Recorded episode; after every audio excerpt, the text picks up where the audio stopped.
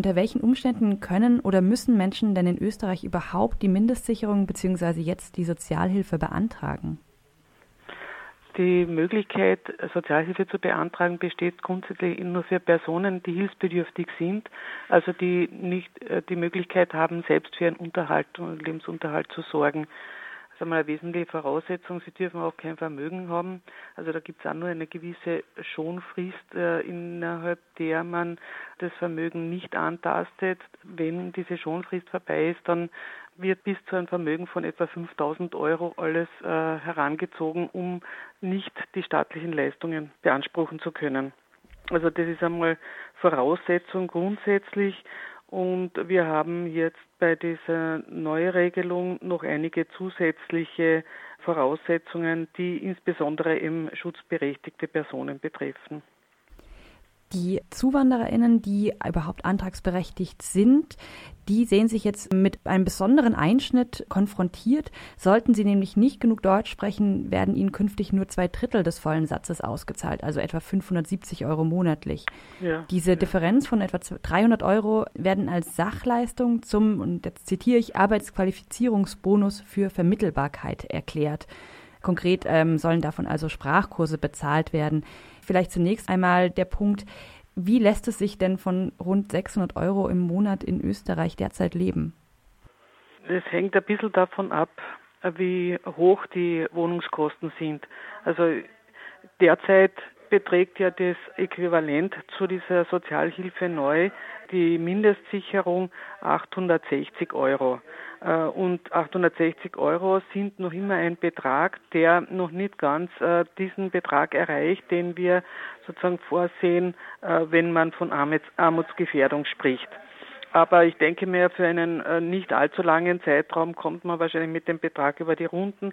Die Frage ist immer, wie angesichts der steigenden Wohnungskosten die Menschen dann noch in der Lage sind, auch adäquaten Wohnraum zu finanzieren. Weil diese äh, derzeitigen Unterstützungsbeiträge natürlich äh, zwar schon valorisiert werden jedes Jahr, aber äh, natürlich nicht äh, ganz so Schritt halten mit den Entwicklungen am Wohnungsmarkt, äh, wie das also wünschenswert wäre, um kostendeckenden Wohnraum zu bekommen.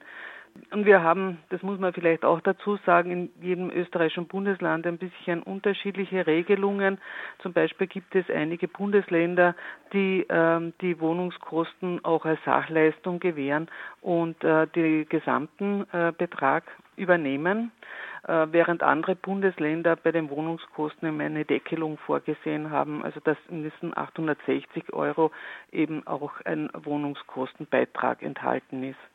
Wenn wir jetzt Insgesamt also ist sie schon unter den derzeitigen Voraussetzungen die Möglichkeiten, ein menschenwürdiges äh, Leben zu führen, das auch zur Teilhabe an der Gesellschaft ähm, ausreichend Mittel zur Verfügung steht, extrem schwierig. Ähm, künftig wird es aber deutlich schwieriger werden, weil eben äh, sehr viele Sanktionsmöglichkeiten vorgesehen sind und auch äh, besonders für Menschen mit äh, Migrationshintergrund, mit ähm, Zuwanderungsgeschichte eben ähm, Voraussetzungen vorgelegt werden, äh, sodass bei ihnen die Unterstützung noch deutlich geringer sein wird. Wenn wir jetzt von der Logik des Gesetzes ausgehen und sagen, sobald die Menschen ähm, auf einem deutschen Niveau sind, das B1 beträgt, würden sie ja den gesamten Satz ausgezahlt bekommen. Mit welchen Maßnahmen will die Regierung denn sicherstellen, dass es genügend Sprachkurse gibt, wenn sie die Menschen jetzt durch diesen ökonomischen Druck dazu zwingt, diese zu belegen? Ja, genau, da beißt sich ja die Katze in den Schwanz, äh, weil natürlich die Personen ähm, mit diesen sehr geringen Unterstützung, es sind ja dann nur 560 Euro, äh, nicht über die Runden kommen werden, sodass sie eher äh, genötigt werden, ähm, jede beliebige Arbeit an, anzunehmen, um ähm, ihr, ihr Auskommen zu finanzieren. Äh, so werden sie auch nie dieses Niveau ähm, dann das gefordert wird, das ist immerhin Matura-Niveau bei Fremdsprachen erreichen können. Auf der anderen Seite besteht natürlich auch die Gefahr, dass auf diese Art und Weise äh, Menschen ähm, ständig also in äh, Jobs arbeiten, für die sie überqualifiziert sind, weil sie dann aus dieser Spirale gar nicht mehr rauskommen. Das Flüchtlingshilfswerk der Vereinten Nationen, UNHCR, hat die Reform scharf kritisiert und hat aber auch zudem Zweifel an der Gültigkeit geäußert. Der Auffassung des UNHCR nach verstößt die Neuregelung gegen die Genfer Flüchtlingskonvention und die EU-Qualifizierungsrichtlinie, weil sie eine Ungleichbehandlung von österreichischen Staatsbürgerinnen und beispielsweise anerkannten Flüchtlingen oder anderen Migrantinnen darstellt. Wie bewerten Sie denn diese juristische Einschätzung? Ich teile diese Einschätzung des UNHCR zur Gänze. Äh, ich sehe also nicht nur die Genfer Flüchtlingskonvention hier verletzt, sondern eben auch die EU-Grundrechtecharta ähm, verbietet ja Diskriminierung und diese Regelung eben mit diesem äh, Sprachqualifizierungsbonus oder Integrationsbonus ähm, ist ja eindeutig eine indirekte Diskriminierung, weil ja äh, bei österreichischen Staatsbürgern in der Regel diese Sprachkenntnisse vorhanden sind oder sie zumindest über einen österreichischen Pflichtschulabschluss verfügen. Und all das sind eben Voraussetzungen, die Flüchtlinge in der Regel eben nicht mitbringen und äh, die sie eben erst im Laufe ihres Aufenthalts erwerben. Also hier ist ganz klar eine Verletzung der Flüchtlingskonvention gegeben. Äh, wir haben aber auch noch andere internationale Schutzinstrumente, die durch diese Sozialhilfe neu massiv gefährdet sind. Das sind zum Beispiel äh, die Rechte, die in der Kinderrechtekonvention festgelegt sind. Hier ist ja vorgesehen, dass es für jedes Kind ein angemessener Lebensstandard zu gewährleisten ist. Und das wird bei dieser neuen Sozialhilfe auch nicht gewährleistet, weil wir hier Kürzungen für Haushalte vorsehen, äh, wenn mehrere Kinder vorhanden sind, äh, hier sozusagen ein Deckel eingezogen wird bei der äh, Unterstützung. Wie schätzen Sie denn die Wahrscheinlichkeit ein, dass das Gesetz mehr oder weniger gleich wieder kassiert wird, weil es eben gegen EU-Recht verstößt? Das Problem ist, dass hier oft ein langer Atem notwendig ist, bevor diese Fragen tatsächlich auch beim Europäischen Gerichtshof angekommen sind, weil man ja in der Regel ein Gericht braucht, das zum Beispiel eine, eine Frage dann an den EuGH stellt.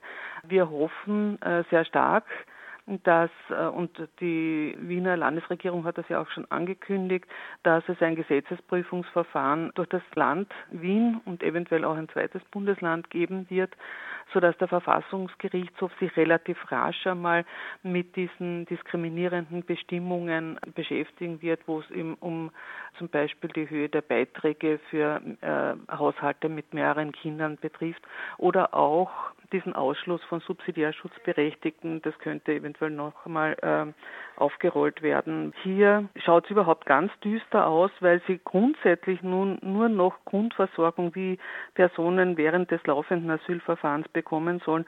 Und das ist wirklich extrem mickrig. Da kommen wir auf eine Unterstützung von 365 Euro pro Monat für eine erwachsene Person und für ein Kind kommen dann nochmal 100 Euro dazu. Also das ist wirklich ein Betrag, das ist, ähm, also mit dem kann man nicht überleben. Wenn wir nochmal auf die Entstehung des Gesetzes schauen, ähm, war auffällig, dass zum Beispiel in der Parlamentsdebatte gestern äh, die Kritik an den Kürzungen, die ja viele Menschen betreffen, von der FPÖ äh, wieder ganz gezielt auf das Thema Zuwanderung gelenkt wurden. Dieses Argument gegen die sogenannte Armutseinwanderung, diese fremdenpolizeilichen Aspekte des Gesetzes, die wurden extrem hervorgehoben.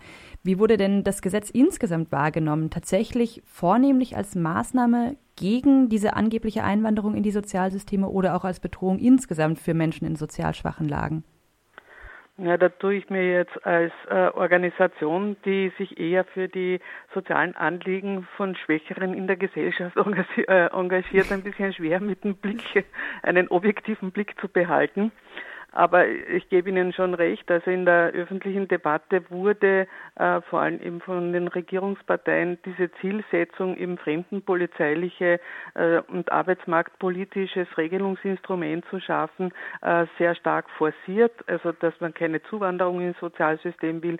Es gibt ja auch äh, parallel dazu schon ein Verfahren, äh, wo Brüssel involviert ist, weil es bei den Leistungen für Kinder auch zu EU-rechtswidrigen Einschränkungen gekommen ist. Also man versucht hier schon sehr stark von Seiten der Regierungskoalition Politik auf Kosten von Flüchtlingen und Migranten zu machen und das zumindest auch so zu verkaufen, dass unser Sozialsystem nicht äh, funktionieren würde, weil eben Menschen, äh, die nicht die österreichische Staatsbürgerschaft haben, auch diese Sozialleistungen in Anspruch nehmen nicht in der öffentlichen Debatte äh, ausreichend dargestellt wird, äh, wie gering eigentlich der Anteil dieser Sozialhilfe oder Mindestsicherung äh, tatsächlich ist am Gesamtbudget der Sozialleistungen.